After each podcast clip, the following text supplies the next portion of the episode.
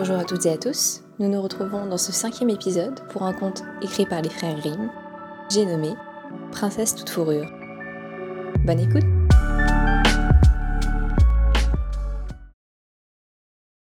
Il était une fois un roi et une reine qui vivaient heureux. Mais la reine mourut, et le roi resta seul avec sa petite fille. Le roi n'avait pas de fils qui pourrait lui succéder un jour. Il en était très triste. Plus tard, quand il serait trop âgé pour diriger le pays, c'est sa jolie fille qui devrait lui succéder.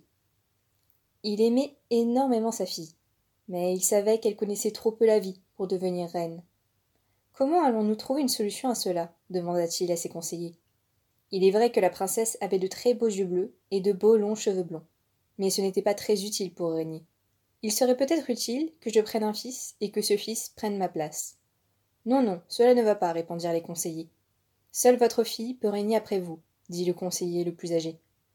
Elle seule a le droit de monter sur le trône, et non pas quelqu'un que vous prendriez comme votre fils, dit le plus ancien conseiller. Alors, elle devra prouver qu'elle a toutes les qualités nécessaires pour devenir une reine, dit le roi. Je vais la mettre à l'épreuve. Les conseillers n'approuvèrent pas cela non plus, mais le roi leur tint tête. Il fit venir sa fille près de lui. Princesse, dit-il, quand je mourrai, c'est toi qui hériteras de mon trône. Mais tu dois d'abord partir dans le monde. Cherche un roi à qui tu voudrais donner ton cœur et ta main. Si tu réussis, cela sans l'aide de personne, tu auras prouvé que tu peux faire une bonne reine. La reine, non seulement de mon pays, mais aussi du sien. Je ferai de mon mieux, père, répondit courageusement la princesse, mais elle n'était pas du tout à l'aise.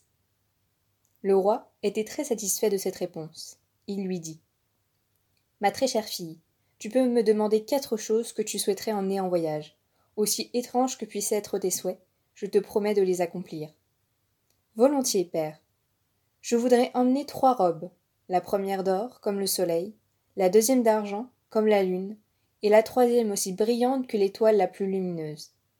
Et la quatrième chose que je voudrais emporter est un manteau fait de la fourrure de mille animaux différents.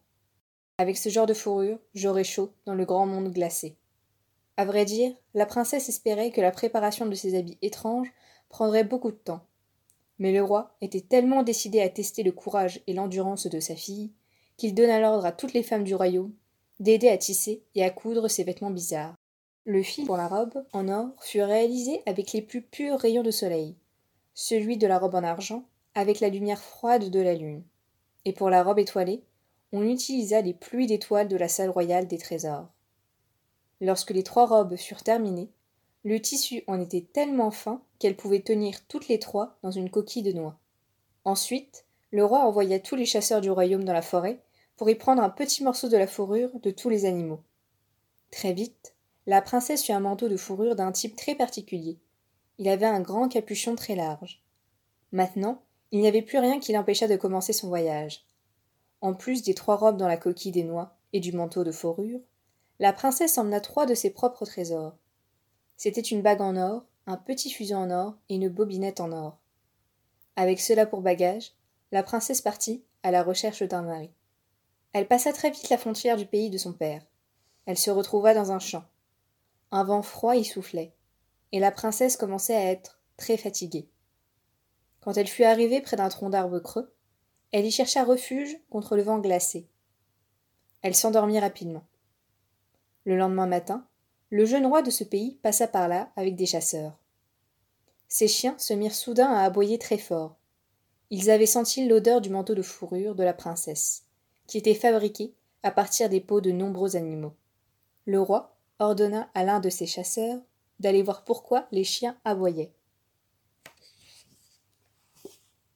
L'homme revint bien vite, et dit très étonné. C'est un drôle d'animal qui dort la majesté. Il a une fourrure de mille couleurs. Je n'en ai encore jamais vu d'aussi belle. Cela doit être quelque chose d'étrange, dit le roi. Prends garde à ne pas faire de mal à cet animal. Attrape-le et ramène-le au palais.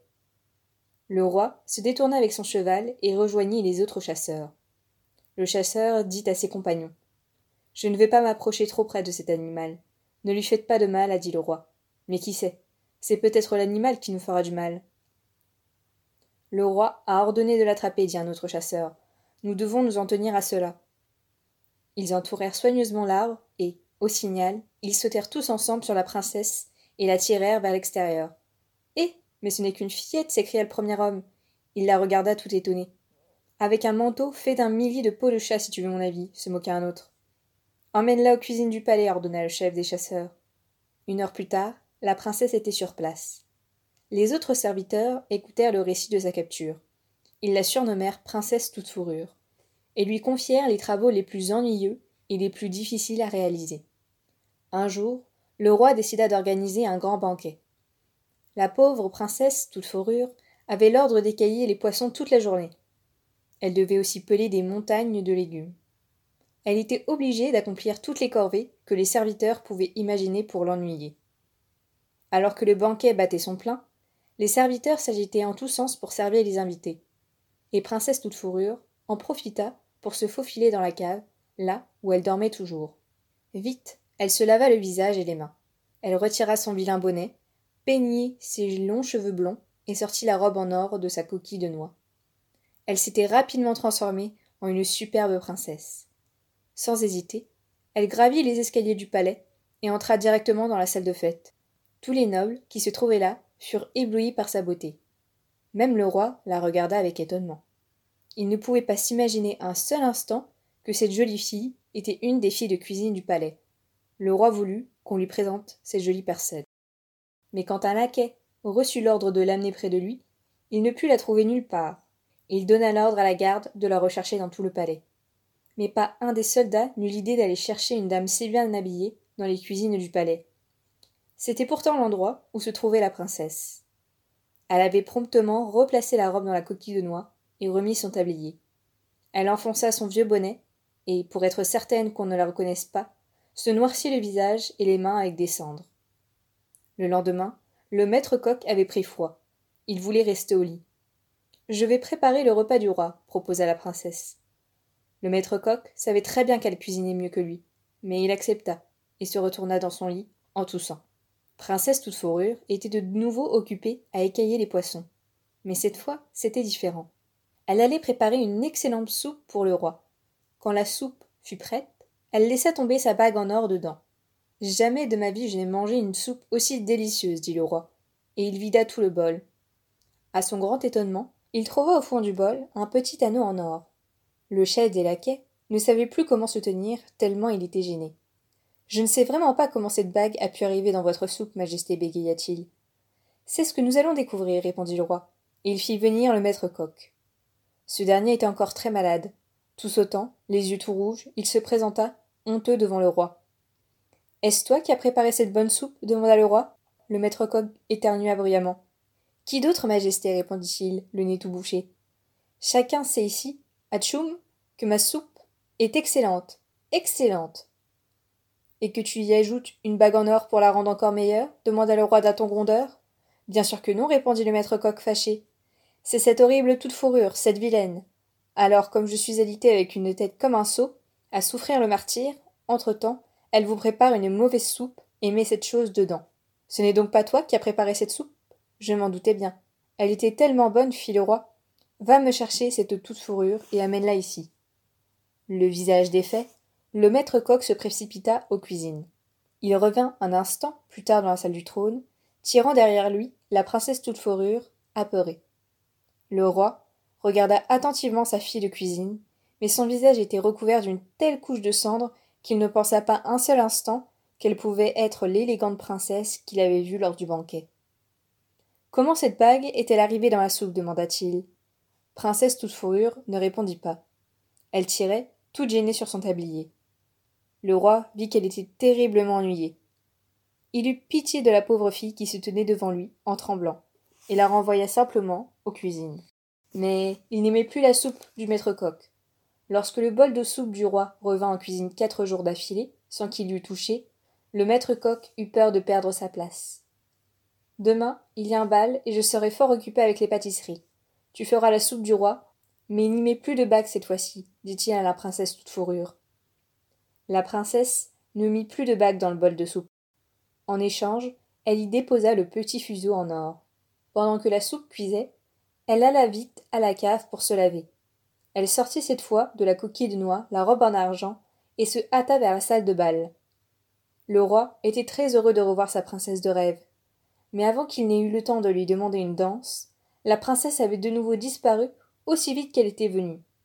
Dans la cave, elle se changea et redevint toute fourrure, la fille de cuisine. Elle enduisit de nouveau son visage et ses mains de cendre. Le roi était très déçu et ordonna la fin de la fête. Il alla s'asseoir à table avec un visage sombre. Mais la soupe était si bonne que le roi la mangea jusqu'à la dernière goutte. Dans le fond du bol, il trouva le fuseau en or.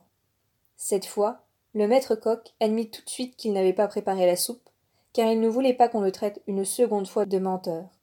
Le roi demanda très gentiment à la princesse toute fourrure pourquoi elle avait caché le fuseau en or dans le bol, mais elle ne lui donna pas de réponse. Je trouve ta soupe tellement bonne que personne d'autre ne pourra plus cuisiner pour moi. Depuis le jour du bal, la princesse avec la robe en argent occupait toutes les pensées du roi. Il désirait ardemment la retrouver. Aussi décida-t-il rapidement d'organiser un nouveau bal. Peut-être que la princesse reviendrait, qui sait? Ce soir-là, la princesse toute fourrure réussit de nouveau à s'échapper vers la cave. Elle se changea rapidement et enfila la plus belle des trois robes. C'était celle qui brillait comme l'étoile la plus lumineuse. Très vite, elle entra dans la salle de bal. Il n'y avait pas une dame qui la dépassât en beauté. Le roi arrivait à peine à cacher son bonheur, et il décida cette fois de ne pas la perdre des yeux. Pendant qu'ils dansaient ensemble, il glissa le petit anneau d'or autour de son doigt.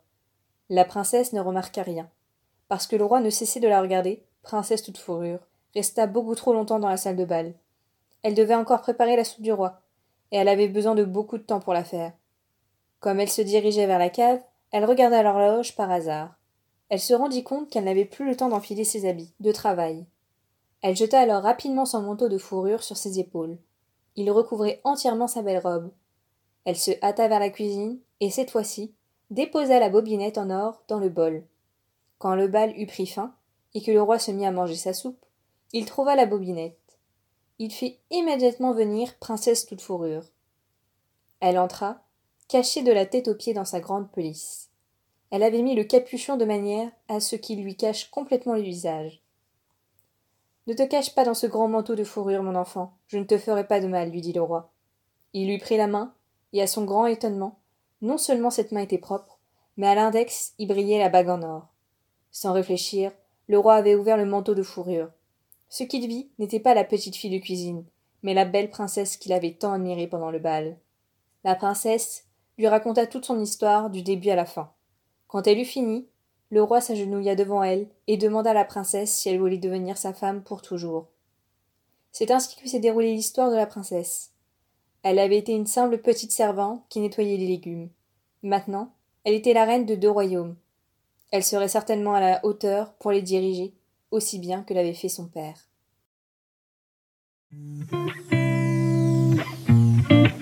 Voilà, ainsi s'achève notre histoire. Si vous avez aimé ce conte, dites-le moi en commentaire. De même, si vous avez des suggestions de contes ou d'améliorations pour le podcast, n'hésitez pas à me le faire savoir. Moi, je vous retrouve la semaine prochaine pour un nouveau conte sur la rose enchantée.